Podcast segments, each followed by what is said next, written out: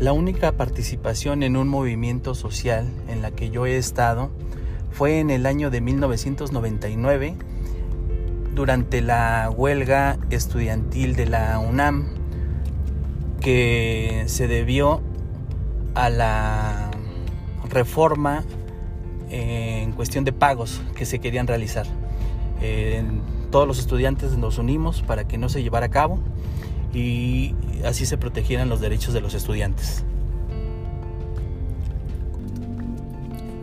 Uno de los cambios económicos que he vivido fue en el año de 1994, cuando se presentó la devaluación de la moneda mexicana, el peso, que fue cuando se le quitaron tres ceros a, la moneda.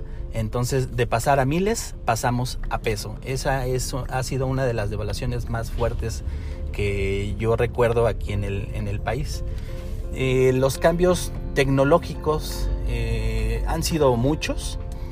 Eh, uno de ellos ha sido la implementación de las computadoras, las nuevas tecnologías, la eliminación del cassette y dar paso a lo que viene siendo el CD, también lo que en, en las películas era en formato beta o VHS, se dio paso al DVD y obviamente pues la revolución tecnológica del teléfono era una novedad que cualquier persona ya podía andar en la calle con un teléfono y hacer la llamada.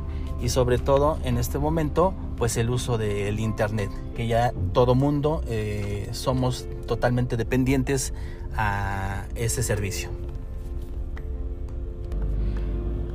en este momento el mundo está pasando por una situación bastante complicada, económica y socialmente hablando. La situación actual de nuestro país es complicada debido a la pandemia que estamos sufriendo todo, todo el mundo en este momento. Es una recesión económica en donde la gente no tiene forma de conseguir su sustento no tiene trabajo, se están despidiendo muchas personas. Si a esto le sumamos que hubo un cambio de gobierno y donde las personas creen que por ese cambio de gobierno de la noche a la mañana se van a solucionar todos los problemas, eh, estamos equivocados. Las personas tenemos que generar un, un cambio radical. Se necesita de nuestra participación total y entender que todo esto es un proceso.